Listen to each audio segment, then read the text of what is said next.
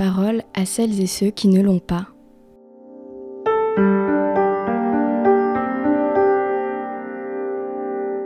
Aujourd'hui, les plateaux télé, radio regorgent de politiques, de polémistes, invités à venir débattre d'un sujet qui ne les concerne pas.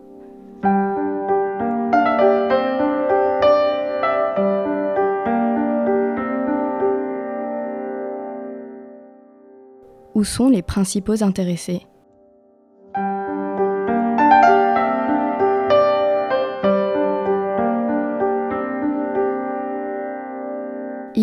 Sont au cœur du débat public et politique et pourtant, ignorés des médias, ils restent dans l'ombre. Comment affrontent-ils l'image stigmatisante que la société leur impose? Quelle est leur vérité? Je m'appelle Valentine Poignon, je suis journaliste et vous écoutez En Marge.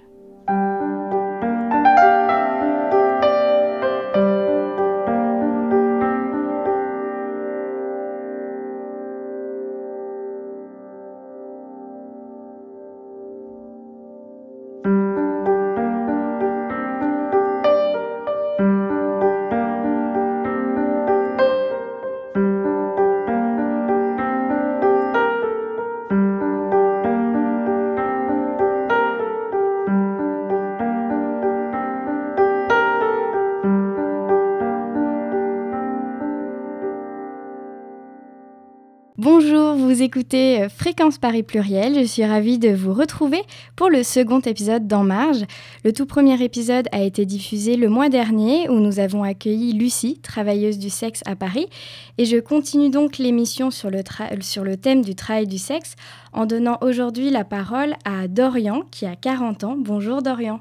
Bonjour Valentine. Euh, je suis ravie de t'accueillir aujourd'hui euh, en studio. Euh, tu travailles depuis 2010 dans le cinéma pornographique. Oui, tout à fait. Et je vais te laisser un petit peu te, présenter aux auditeurs. Oui, alors déjà c'est Dorian avec deux N comme dans Yann. Et je, donc oui, ça fait à peu près une douzaine d'années que je fais du porno maintenant. Et je suis euh, bisexuel. Donc euh, ça m'a permis de pouvoir faire à la fois du porno gay, du porno hétéro, du porno bi. Et euh, de, de, pouvoir vraiment m'amuser un petit peu sur toutes les thématiques du porno. Et comment ça a commencé en fait Est-ce que c'est quelque chose que tu voulais faire depuis longtemps ou c'est arrivé sur ton chemin? Mmh, c'est plus ou moins arrivé sur mon chemin, même si ça me pendait au nez quand même depuis un petit moment, parce que en fait, je, je me suis toujours euh, trouvé exhibe et euh, je commençais en fait euh, en, m'exhibant sur des, sur des sites de, de webcam. Donc à l'époque, j'étais pas du tout rémunéré, je le faisais vraiment pour le fun, etc. Et puis un jour, on m'a proposé d'enregistrer ces shows, de faire, de, de, les publier sur Internet. Et, et c'est comme ça en fait que j'ai commencé à faire mes, mes, premiers, mes premières vidéos où, euh, où euh, été approché par un producteur qui m'a proposé de m'enregistrer, de me filmer. Et, euh, et, du coup, j'ai trouvé ça super fun, vachement plus pratique que la webcam où on doit gérer la lumière, le, cadrage, etc. Et, et, je me suis dit, bah, pourquoi pas, on continue quoi. Oui, donc mais ça restait dans le porno amateur du coup. Ouais, c'était très amateur, je pensais vraiment pas en faire, en faire mon métier. Pour moi, c'était c'était tout au plus de l'argent de poche, mais euh, surtout euh, une manière de vivre ma sexualité. Oui. Et du coup, euh, comment ça se passait à l'époque? Parce que tu avais un métier, comment tu, tu gérais ça? Oui, tout à fait. Je, je bossais dans l'informatique à l'époque. Et, et c'est vrai que c'était. J'ai trouvé que le porno se complémentait bien avec, avec mon métier.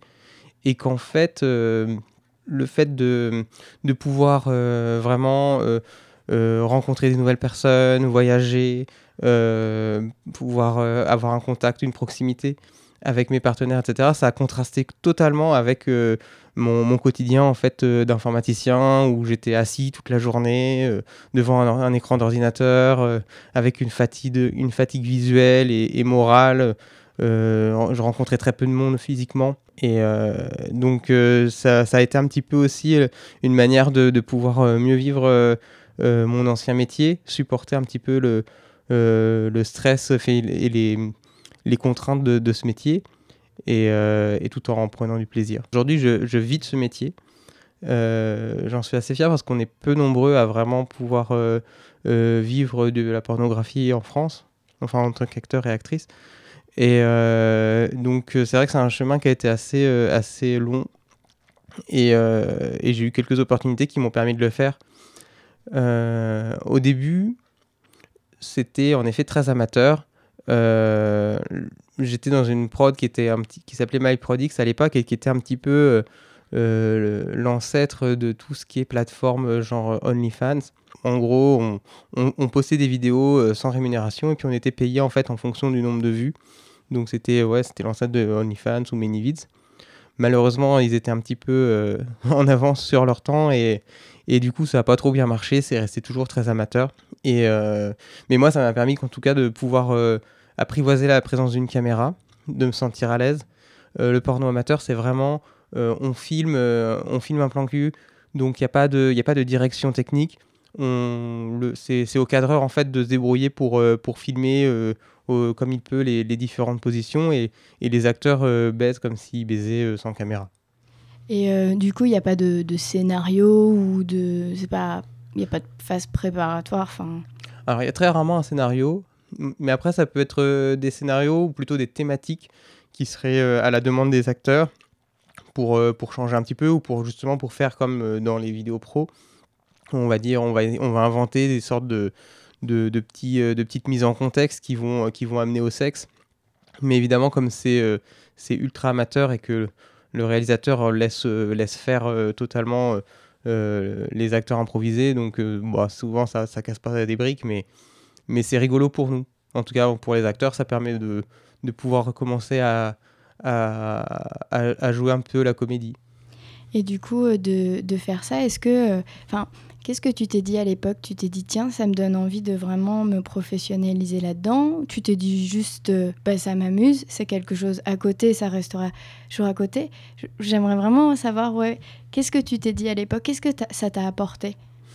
Bah, À l'époque, je pensais vraiment pas en faire mon métier je pensais pas avoir le, le profil, en fait, tout simplement. Euh, c'est vrai que quand on regarde le porno d'un regard extérieur, on, on, pense vraiment tout de suite aux stéréotypes euh, des hardeurs. Et, euh, et je m'imagine. c'est-à-dire bah, des, des, acteurs porno professionnels. Et je, je me je m'identifiais pas du tout à ça. Du coup, du coup pour moi, je, je, profitais tant que je pouvais en faire, j'en faisais. Et, et c'est après, c'est vraiment des opportunités euh, qui se sont ouvertes à moi, qui m'ont permis de saisir euh, que je pouvais en faire euh, un vrai métier, que je pouvais gagner suffisamment d'argent pour en vivre, et qui ont fait que du coup je me suis professionnalisé et j'ai commencé à avoir une, plutôt une, une, une stratégie, une stratégie plus lucrative en fait, où vraiment le but c'était de gagner ma vie avec quoi. À quel moment tu t'es dit vas-y, je, je, lâche mon métier, ça me suffit plus Alors c'était en 2015 j'ai eu, euh, eu deux choses en fait qui sont arrivées à peu près en même temps, qui se sont assez bien goupillées. C'est que d'une part, euh, j'avais ma société qui, qui avait une, qui, qui, traversait une, petite crise financière et qui avait besoin de licencier, et donc qui ont proposé euh, à, plusieurs employés de, de pouvoir partir dans, des, dans des bonnes conditions à l'amiable. Et, et d'autre part, en fait, j'avais plusieurs producteurs sur Paris qui pouvaient me garantir un certain nombre de tournages par semaine et donc du coup ramener au mois, pouvoir avoir au moins de quoi payer mon loyer et puis euh, diverses charges et du coup en plus avoir euh, toutes les, toutes les, tous les tournages euh, non garantis qui pouvaient se rajouter en plus, qui serait forcément du bonus. Donc le fait de pouvoir partir aussi avec une, convention, une, rupture conventionnelle, ça m'a permis aussi d'avoir un filet de sécurité pour en, en, bénéficiant en fait de, de l'aide au chômage. Donc je partais vraiment sans prendre trop de risques. Et à tout moment, du coup, je pouvais reprendre mon ancien travail. Dans l'informatique, c'est quand même un, un, marché où on peut retrouver du travail assez facilement. Donc, je m'étais pas, je pas trop inquiet. Et puis, bah, l'histoire nous a montré que je suis toujours, euh, toujours présent dans, le marché, même si le business est toujours en régression et que c'est toujours de plus en plus difficile de faire du porno aujourd'hui. Oui. Je suis toujours là. Et euh, du coup, quelles ont été euh, les différences que tu as vues entre euh, l'amateur et le professionnel? J'imagine que du coup, il y a plus d'argent qui est investi dans voilà, les cadreurs, les personnes qui sont employées sur le tournage. Oui, alors, dans le professionnel, il y a, y a, déjà plusieurs, plusieurs niveaux de professionnels. En fait, il y a, y a le, le, ce qu'on appelle le, le pro amateur ou le pro-am dans le jargon, qui est en fait du porno professionnel, mais euh, filmé de façon amateur. Donc là, du coup, on est vraiment sur des petits budgets, mais tout le monde reste rémunéré. Et après, ce qu'on appelle le professionnel, c'est plus euh, donc les, films un peu scénarisés ou les films où il y a vraiment du budget, où on cherche à faire, euh, à faire du cinéma. Et donc là, en effet, il y a beaucoup plus de budget. Et les, les, contraintes en termes de, d'acting sont plus importantes. Alors que dans le programme, euh, ça va plus être l'inverse, ça va plus être les, les, les, pratiques sexuelles qui vont être, euh, qui vont être importantes. D'accord. Et sur un, un, film de gros budget, pardon, il y a quoi comme métier en fait? Je pense que les gens se, se posaient la question. On, imagine qu'il y a un, réalisateur, évidemment, il y a des acteurs, mais est-ce qu'il y a d'autres personnes qui participent au tournage dont on n'imagine pas forcément euh, alors là aussi, c'est à géométrie variable. En gros, chaque prod a vraiment euh, une manière de fonctionner. Mais grosso modo, sur un film euh, de type film pour Canal, par exemple, on, est sur un cadreur, voire deux cadreurs, dont le, le réalisateur lui-même, un preneur de son. Il y aura une maquilleuse. Il y aura souvent aussi un régisseur qui va s'occuper en particulier de la régie bouffe. Et euh, bon, grosso modo, c'est à peu près ça l'équipe euh, l'équipe technique. C'est une grosse industrie, euh, le porno en France? En France, pas trop. beaucoup moins qu'aux États-Unis, par exemple, où c'est vraiment, le, je pense, le, plus gros du business se fait là-bas.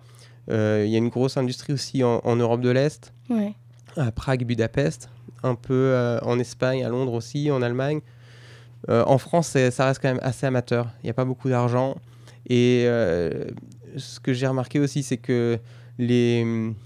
Alors, ça, c'est un, sujet sur lequel on pourra revenir aussi, mais euh, je pense que le.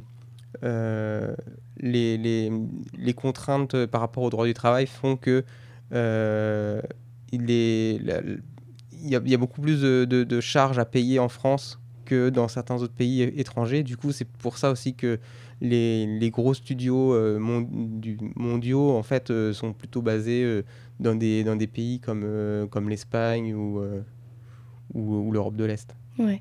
Et, et, au niveau politique ou des lois, est-ce que c'est c'est pas vraiment encouragé en France, j'imagine, de faire du porno ou... Bah, il y a, y, a, y a rien, en fait, de... Enfin, il n'y a pas de cadre spécifique pour la pornographie. Euh, donc euh, on est sur, euh, sur le droit commun en fait. Hein, et donc le droit commun, il existe déjà. On, a déjà tout un, tout, tout, un tas de lois qui existent, qui sont pas forcément appliquées correctement. Et, en particulier, par exemple, un acteur devrait être intermittent du spectacle. Ça, c'est tous les acteurs, hein, que ce soit acteurs comédiens au théâtre ou à la télé ou au cinéma. Voilà, c'est le qui statut qui est recommandé, enfin qui est voilà. nécessaire. C'est ça. Euh, le problème, c'est qu'en France, le, le, porno n'a pas le budget qui permet de, de payer ses, ses, contrats. Du coup, euh, les producteurs essayent de biaiser en passant par euh, l'auto-entrepreneuriat. Mais évidemment, ce n'est pas du tout les mêmes avantages pour, les, pour les travailleurs. Donc, bon, c'est ce qu'il faudrait, c'est on essaye, on aimerait quand même pouvoir peut-être euh, pousser les, les, producteurs à, basculer quand même plus vers les contrats de travail, euh, mais, mais, aussi essayer de voir avec euh, les ministères de la Culture et du Travail, peut-être d'assouplir le statut d'intermittent pour tenir compte du, du, marché du porno qui n'a rien à voir avec le marché de l'audiovisuel. quoi. Et les acteurs et les actrices porno en France, est-ce qu'en général ils sont bien rémunérés ou justement à cause de, toutes ces contraintes, c'est difficile d'en vivre à 100% bah, le problème, il n'est pas vraiment sur le. Enfin, il est sur la rémunération, mais ce qu'il y a, c'est que comme, comme les, les, les acteurs et actrices sont rémunérés sous le statut d'auto-entrepreneur, euh, bah forcément, elles payent un petit peu moins de charges parce que ces charges-là, elles sont de 22% pour l'auto-entrepreneuriat, alors que c'est sûr que pour un contrat de travail classique, il y, a les, il y, a les charges patronales, les charges salariales, ça augmente un petit peu. Euh, donc c'est un peu plus de budget pour les, pour les prods.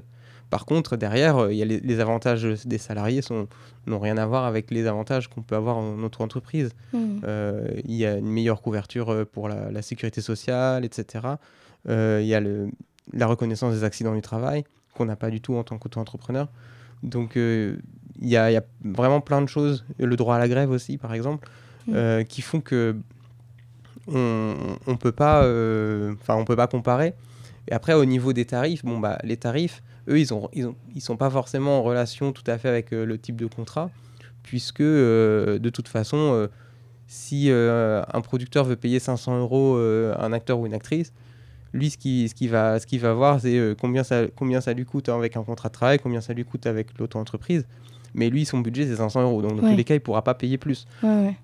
Donc, là aussi, c'est un, c'est un problème, c'est que il y a beaucoup d'acteurs et d'actrices qui commencent dans le porno et qui euh, se font souvent avoir parce qu'elles euh, ne connaissent pas les, les, les, tarifs qui sont pratiqués. Hmm.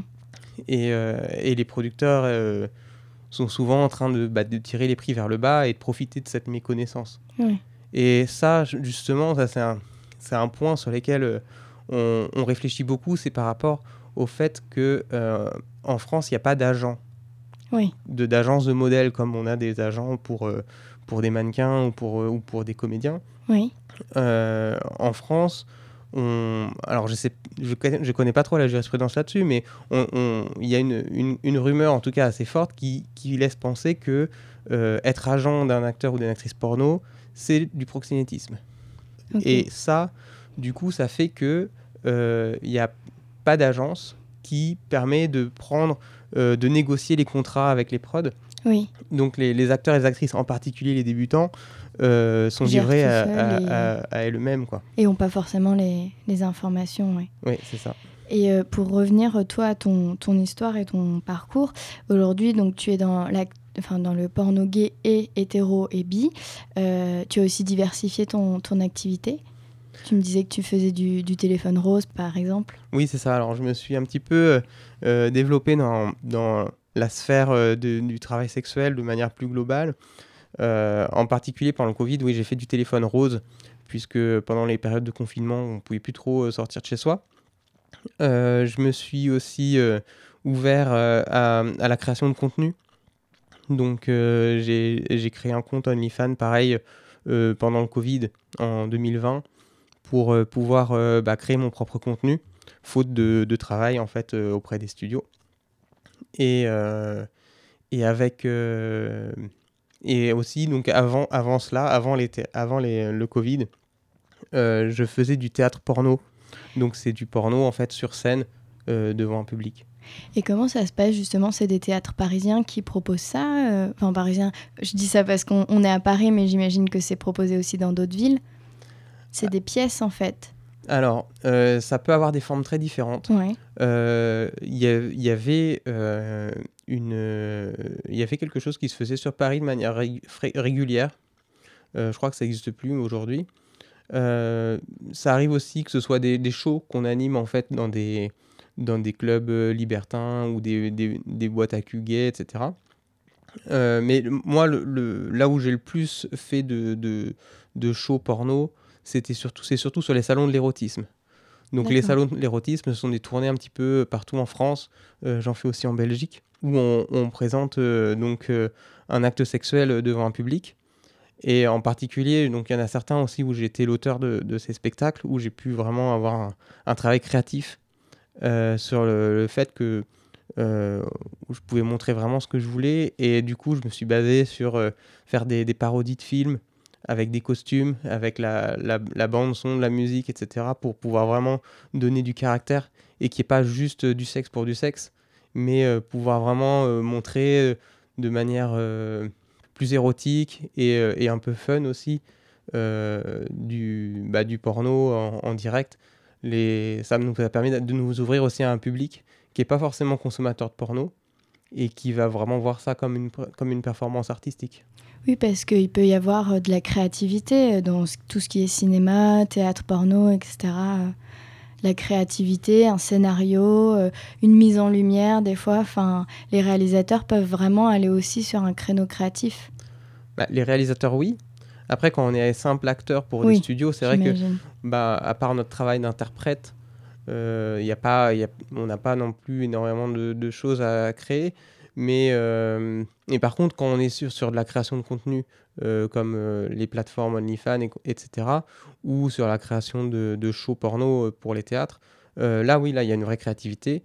Et on, peut, on peut vraiment s'amuser. Enfin, on a vraiment l'impression de, de, pouvoir nous exprimer, en fait, avec, avec notre, notre corps et puis jouer avec le public aussi. Et, et, et ça, c'est bien plus fun. Et je trouve qu'on on, se- on est plus épanoui, en fait, quand on, quand on peut vraiment créer son contenu. Après, euh, bah, c'est les contraintes de créer son contenu. Ça veut dire qu'on est, on est indépendant et donc on doit gérer aussi toute la partie euh, administrative, euh, organisation des, des- des tournages, des, des collaborations avec d'autres actrices. Donc, moi, c'est un une charge mentale supplémentaire, mais on est récompensé par, euh, par justement cet épanouissement artistique. Oui. Et euh, tu es présent et aussi sur les réseaux sociaux. J'ai vu que tu avais un, un compte Twitter. Oui, tout à fait. Je suis principalement présent sur Twitter et Instagram. Mhm. Et tu, tu parles ouvertement euh, de ton métier? Ah oui, oui. Bah, de toute façon, c'est c'est mon compte. euh, c'est vraiment un compte pro. Donc, je, le but de ce compte Twitter, c'est vraiment de faire la promotion de mon travail. J'utilise pour pouvoir, en particulier, promouvoir mon, mon OnlyFans.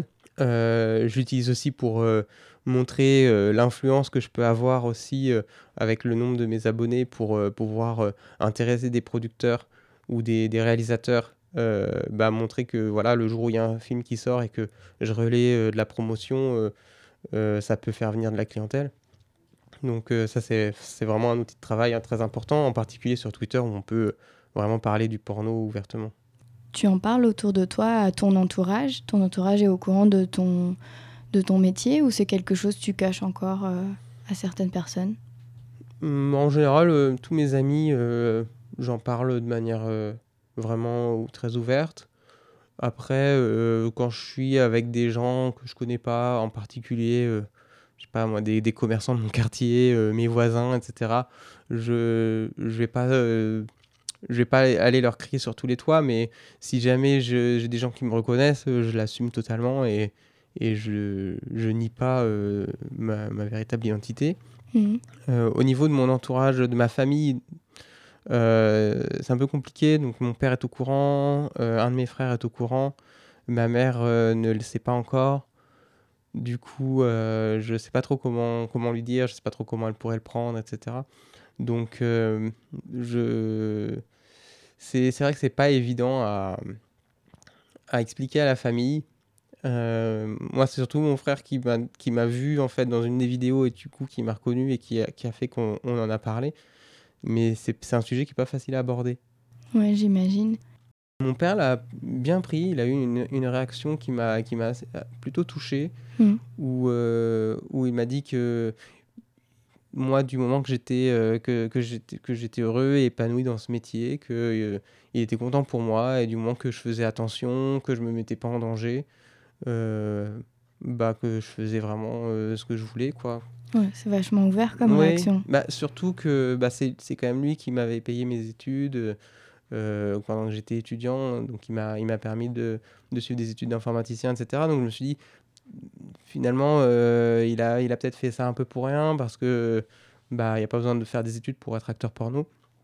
Et euh, non, il n'a pas du tout été dans le jugement là. En gros, pour lui, euh, j'ai fait, j'ai fait mon parcours de vie. Peut-être que justement, bah, que mon expérience dans l'informatique m'ont apporté des... Et puis mes études m'ont apporté euh, ben, un regard différent euh, de quelqu'un qui n'aurait pas fait d'études. Donc euh, j'ai- y a- il n'a pas de regret par rapport à ça. Et, et dans tous les cas, euh, ça, ça aura servi à, à, à me...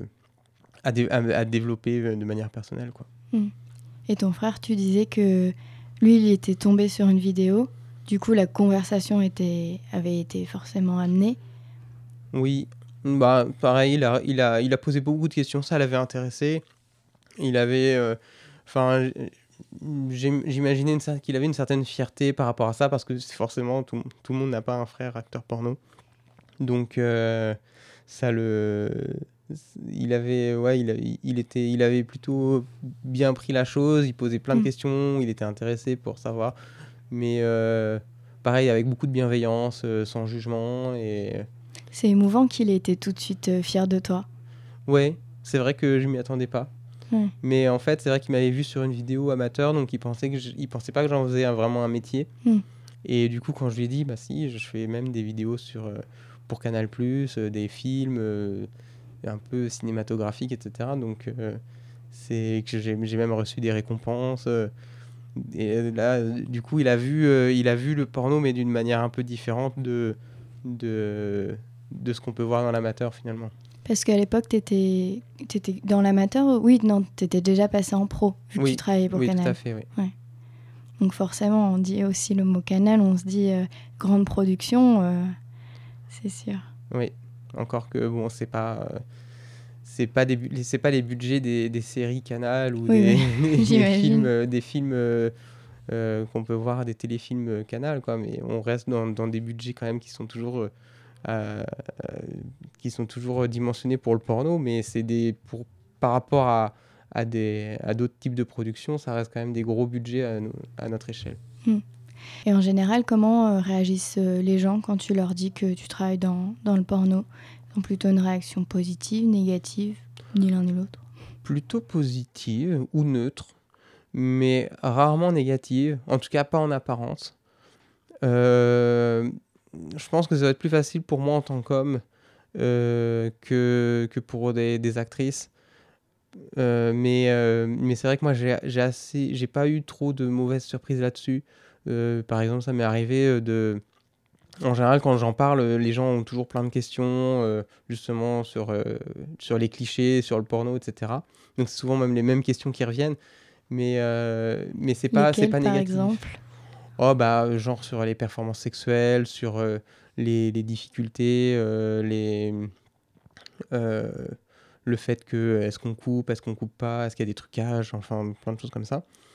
Et, et ça, du ça m'est arrivé par exemple dans des, euh, dans, des, des, trajets en covoiturage, euh, une fois que tout le monde euh, se demande Ah, vous faites quoi dans la vie, etc. Bon, bah, du coup, quand je lis que je suis acteur porno, ça, ça, ça, me, ça me, permet de m'accaparer le, le, la conversation. J'imagine, oui. Mais bon, si les gens ont des, le. Si, si, ça rend les gens mal, mal à l'aise, en tout cas, ils ne le montrent pas spécialement. Et puis moi, j'essaye pas non plus de, de leur imposer de parler de ce sujet-là, évidemment. C'est euh, si, si, ces gens ont, ont des questions, je leur réponds, mais c'est pas moi qui vais insister pour euh, euh, leur mettre ça dans, leur imposer ce, ce, sujet, quoi. Tu as eu quand même, enfin, je pense, beaucoup de chance vu la réaction de tes proches, mais est-ce que tu as déjà subi de la stigmatisation parce que tout ce qui va être lié au travail du sexe, malheureusement, c'est méconnu aujourd'hui en France comme dans beaucoup de pays, hein, j'imagine. Et euh, on, pourrait imaginer qu'un acteur ou une actrice porno peut subir de la stigmatisation ou du rejet, des critiques. Est-ce que ça a déjà été ton cas ou tu as été épargné? Euh, Ça m'est arrivé. Euh, heureusement, ça ne m'est pas arrivé trop souvent. je pense que ça arrive beaucoup plus pour des femmes, malheureusement. Mais, mais pour ma part, si, j'ai des anecdotes comme ça, en particulier avec un copain euh, qui était euh, assez anti, euh, anti-TDS, anti-travail du sexe, et qui du coup voyait, voyait vraiment d'un mauvais œil le, porno. Pourtant, il l'a su dès le début de notre relation. Au début, il l'a accepté parce que je pense qu'il le fantasmait. Et quand il a vu comment je vivais le porno bah, au, quotidien, il s'est rendu compte que c'était pas aussi, aussi fantasmatique que ce qu'il s'imaginait. Euh, en particulier, bah non, je choisis pas forcément mes, partenaires. Donc, euh, j'avais pas forcément des partenaires qui, correspondaient à ces critères de beauté. Et, euh, et, pourtant, je faisais quand même le taf. Et, euh, et puis, moi, ça me dérangeait pas spécialement. Donc, je pense que lui, ça, il, avait dû, il a dû développer derrière une sorte de dégoût et, et que moi, je comprenais pas trop. Et, et donc, euh, bah, ça, ça a créé, euh, enfin, ça, allait, ça allait assez loin. Il a vraiment cherché à ce que, à me, à, à, me diminuer, à me, à, critiquer euh, toutes les, toutes les parties de mon travail pour essayer de me, de, je pense, essayer de me faire amener à arrêter le porno. Et bon, bah, finalement, ça, a ça, ça s'est terminé en rupture. après, ce qui m'est arrivé aussi, c'est plus une expérience de, harcèlement d'un admirateur qui, qui m'a reconnu. Donc j'étais en, en vacances et il m'a reconnu à l'aéroport. Et il se trouvait qu'il travaillait dans, le, dans la boutique de duty free. Et donc il est venu m'aborder comme ça alors que j'étais en famille. Et il a commencé à me, à, me parler en me demandant si j'avais besoin de, de, quelque chose, etc. Donc non, c'est bon. Et donc après, il a, il a fini par me dire Oui, je te connais, tu es un acteur porno et tout ça. Est-ce que tu veux venir dans les toilettes Je te suce vite fait? Donc je lui ai expliqué Bah non, je suis en famille et c'est pas comme ça que ça marche. Et du coup, je me suis un petit peu échappé de lui. Je suis arrivé à la caisse et juste au moment où je passais dans la file d'attente où c'était mon tour, il, il, arrive devant, devant une caisse fermée, il ouvre la caisse pour que j'aille vers lui. Donc là aussi, j'ai réussi à l'esquiver en allant sur une autre caisse qui se libère au même moment.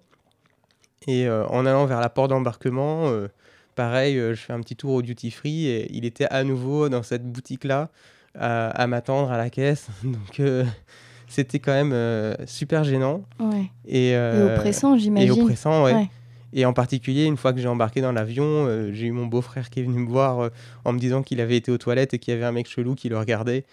Et, ah euh, et, là, j'ai trouvé que c'était vraiment abusé parce que du coup, euh, euh, enfin, pour le coup, mon beau-frère est pas du tout acteur et il n'a pas à subir ça. Donc, c'était, oui, c'était vraiment très malaisant. Et tu parlais justement avec ton ex-compagnon de, de fantasmes. Est-ce que c'est un, métier qui, qui, crée beaucoup de, de, fantasmes? Pas forcément dans le sens positif de terme, qu'on bah, ça peut venir malaisant pour justement au vu, au vu de cette expérience-là. Bah, de toute façon, oui, le porno, c'est, ça sert à véhiculer des fantasmes. Donc, euh, oui, on, joue des, des personnages euh, de, fantasmes, en fait. Et, euh, et, sur les réseaux sociaux, on, on, joue beaucoup de ça, forcément. On cherche à attirer aussi des, abonnés sur, sur nos plateformes. Donc, il y a, une certaine ambiguïté qui est créée là-dessus, qui n'est pas forcément saisie par, euh, par nos, nos, nos, followers ou, euh, ou, nos fans. Et, euh, et c'est vrai que ben, les gens qui nous regardent dans des vidéos porno, etc., tout de suite s'imaginent qu'on est des, des, des proies faciles, en fait, des, ou des personnes qui sont à disposition sexuelle, etc. Euh, ça, c'est un cliché qui est assez dur à, démonter. Et, du coup, euh, c'est vrai que dans la communication qu'on a sur les réseaux sociaux, euh, on entretient un petit peu ce cliché.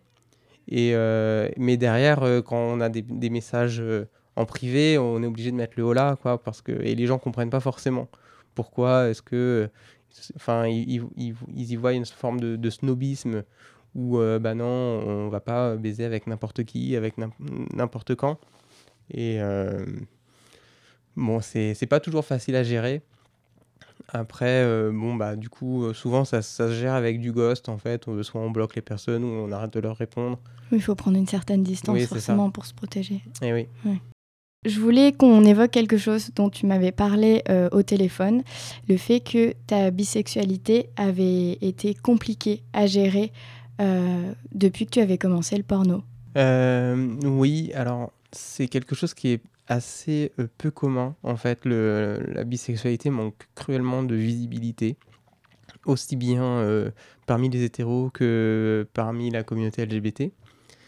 Et euh, c'est vrai que ça m'a valu plusieurs, plusieurs tours, plusieurs problèmes à ce niveau-là.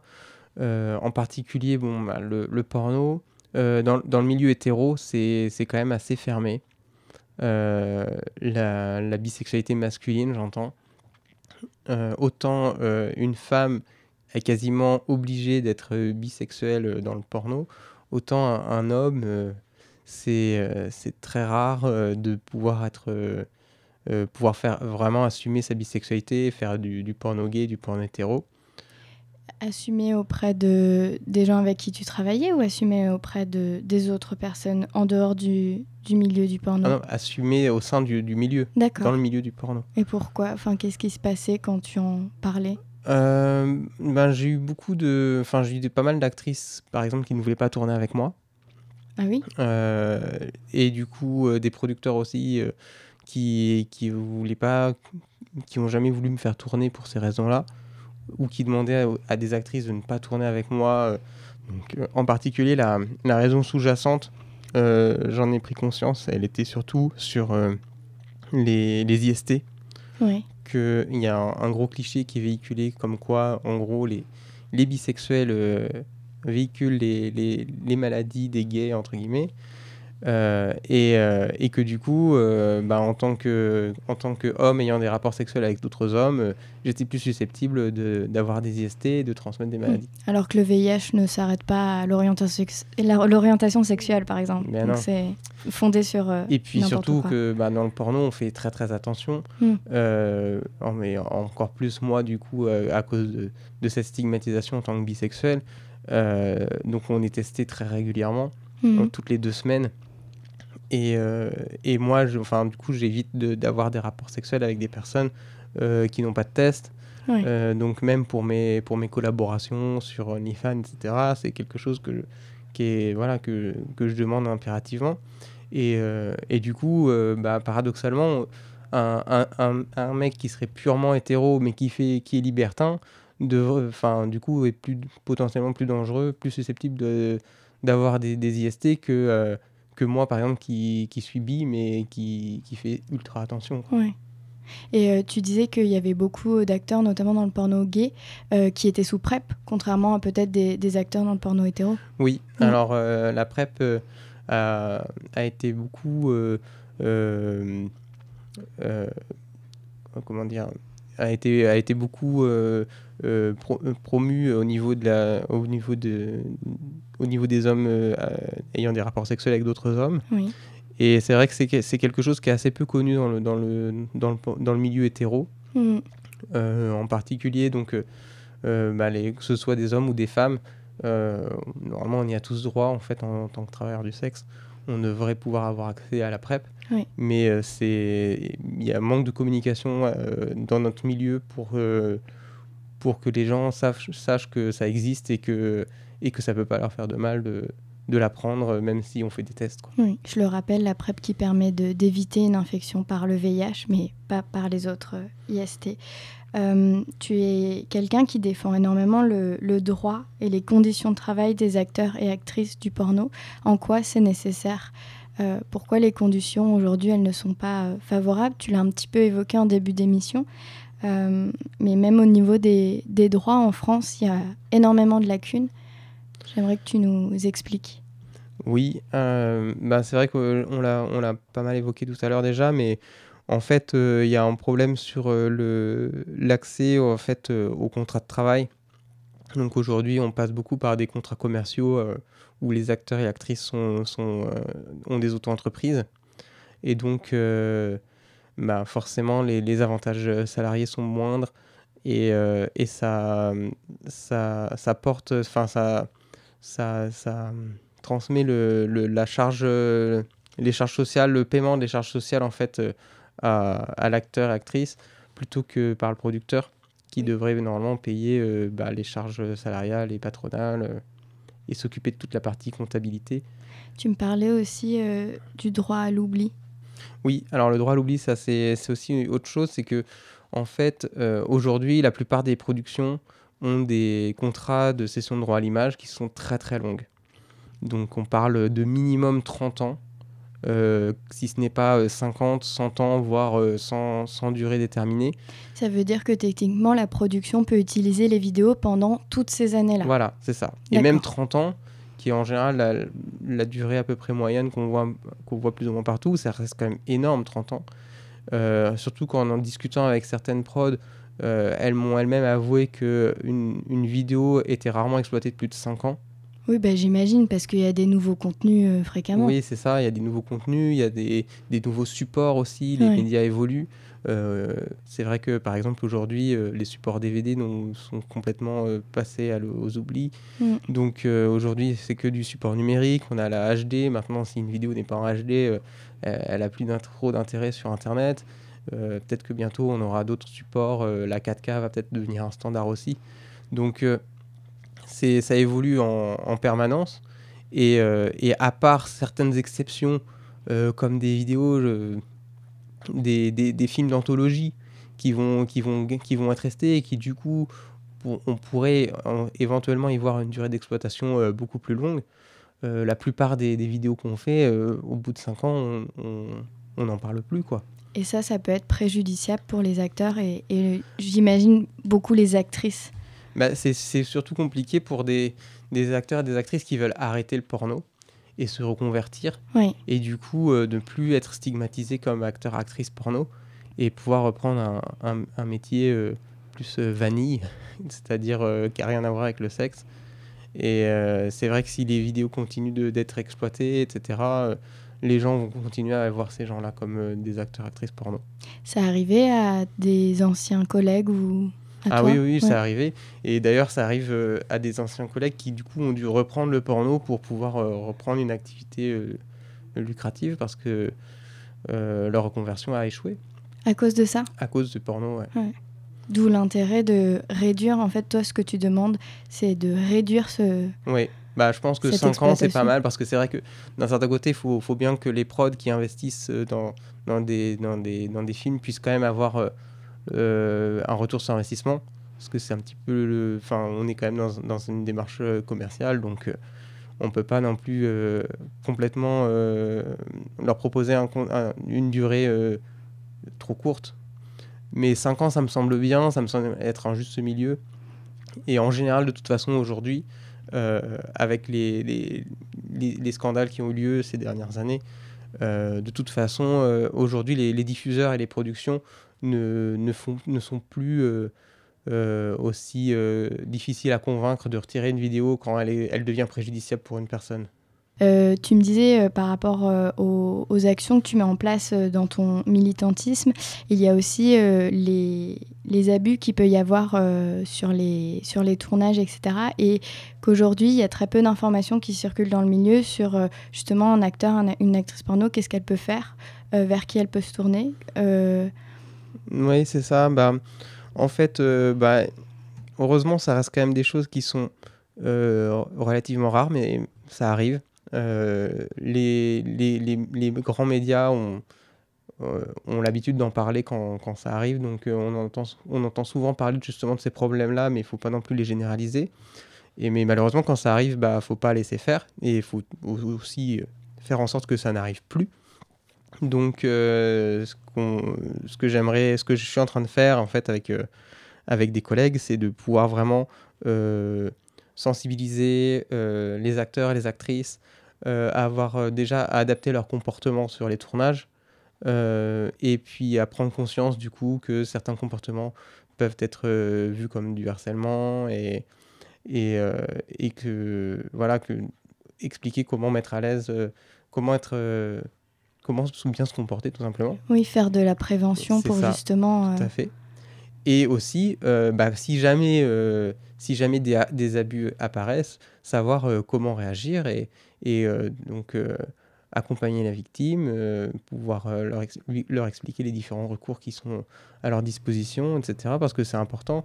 Et surtout, moi, ce qui me fait peur, c'est que ce soit des, des associations abolitionnistes qui sont anti-porno, qui vont, qui vont justement euh, récupérer ces victimes et, euh, et les instrumentaliser pour, euh, pour, faire, pour faire avancer leur propagande. Oui, parce que justement, j'ai l'impression qu'aujourd'hui en France, le problème, c'est qu'on fait très peu de prévention sur ces sujets-là et qu'au contraire, on va utiliser le sujet pour des, des, raisons personnelles, des récupérations politiques. Tu me parlais notamment de sénateurs et de sénatrices qui dénonçaient des, des vidéos dites violentes, violentes, pardon, alors qu'en fait, il y a une différence entre ce qui se passe dans la vidéo, qui a été tu expliqueras peut-être mieux que moi, mais qui a été, euh, voilà, c'est le scénario, et les violences qui sont subies sur le tournage, dans le sens où une vidéo BDSM, c'est pas une vidéo violente euh, envers l'actrice. c'est ça. Bah, en fait, ce qu'il y a, c'est que tout est parti d'une euh, du rapport sénatorial qui est, qui est sorti euh, fin septembre 2022, euh, qui, qui prétendait en fait que 90% du contenu porno sont violents. Et, et cette, définition de porno violent en fait est, très, enfin, est, est, absolument, donc est très vague et n'a pas été définie dans ce rapport-là. Donc on ne sait pas trop sur quoi ça se base, d'où vient ce chiffre, il n'a pas été sourcé.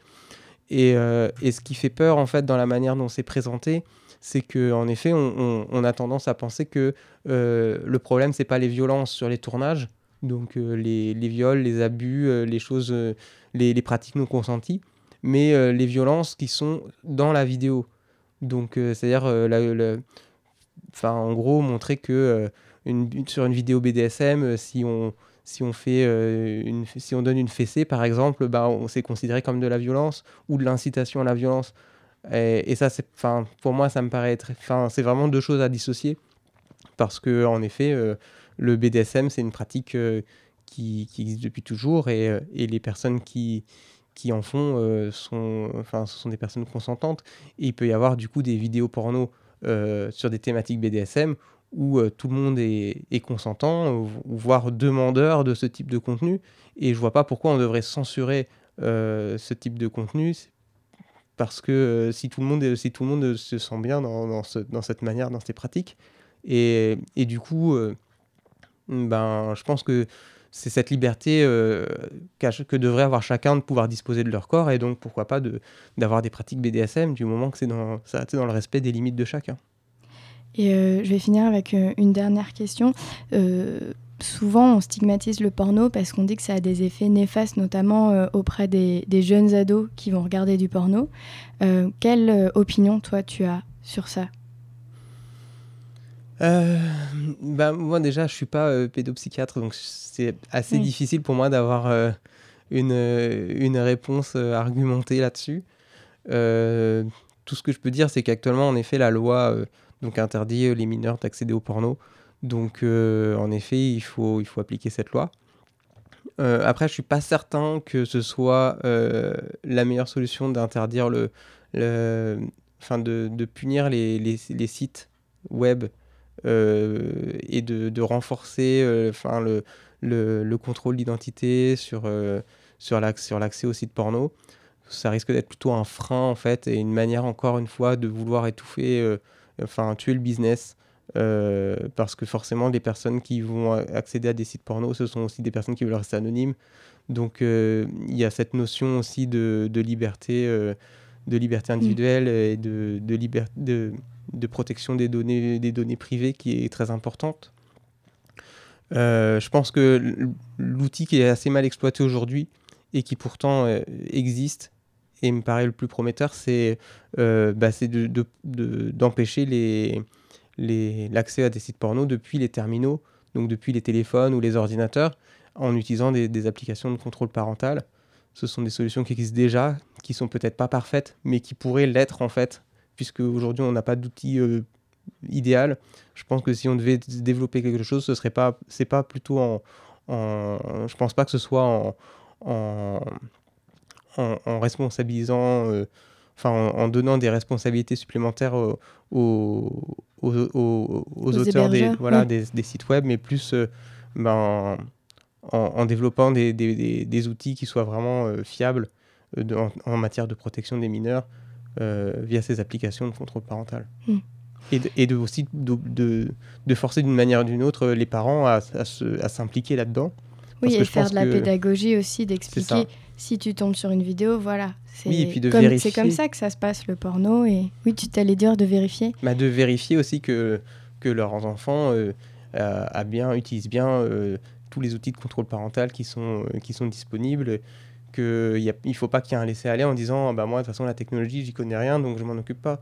Enfin, c'est, je pense que ça fait partie de la, la responsabilité aussi de, des parents et, et sûrement aussi au niveau, au niveau des, des- de l'éducation aussi, de pouvoir. euh, L'éducation nationale, oui, dans ça. les écoles. Sensi- Enfin, de faire de la pédagogie, encore Mm. une fois. c'est ça. Euh, on termine toujours l'émission avec une musique que l'invité a choisie, donc tu n'y as pas échappé. Euh, tu veux finir l'émission avec Mes noms de cliché, si je prononce bien le nom de, de l'auteur. Oui. Euh, Est-ce que tu peux nous dire pourquoi tu as utilisé cette musique? Bah là, on va l'entendre en fait dans, dans les paroles. Donc, il y, a un- il y a un rapport en fait sur le fait que le, le chanteur s'interroge sur, sur est-ce que ses parents euh, accepteraient, enfin, l'aimeraient toujours en, sachant que euh, n'a pas euh, une, une vie exemplaire. Et donc, c'est vrai que ça, ça résonne beaucoup chez moi, puisque c'est la question que je me pose actuellement avec ma mère. Et, et c'est sûrement la question qu'on se pose tous, acteurs et actrices, enfin peut-être pas tous, mais en tout cas en, grande partie, de savoir voilà comment, comment on va apprendre notre famille quand on va leur dire qu'on fait, fait du porno. Quoi. Et est-ce qu'ils nous aimeront toujours C'est ce qui est dans la musique. Eh ben, je vous laisse l'écouter. Merci Dorian d'avoir été euh, ici aujourd'hui avec euh, moi pour En Marge, d'avoir voulu, euh, d'avoir accepté de partager ton histoire. J'espère qu'elle aura plu. En tout cas, moi, j'ai passé un bon moment. Merci de m'avoir accueilli, moi aussi j'ai passé un excellent moment. Et on se retrouve du coup le mois prochain pour le troisième épisode d'En Marge. Maman savait que son fils n'était pas si exemplaire. Mais non, l'aimerait-elle toujours autant?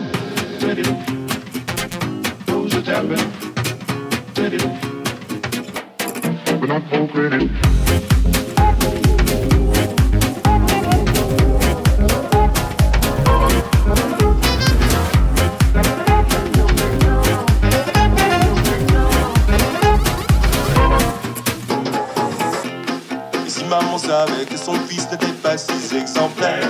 Mais non, l'aimerait-elle toujours autant. Et si maman savait que son fils n'était pas si exemplaire. Mais non, l'aimerait-elle toujours autant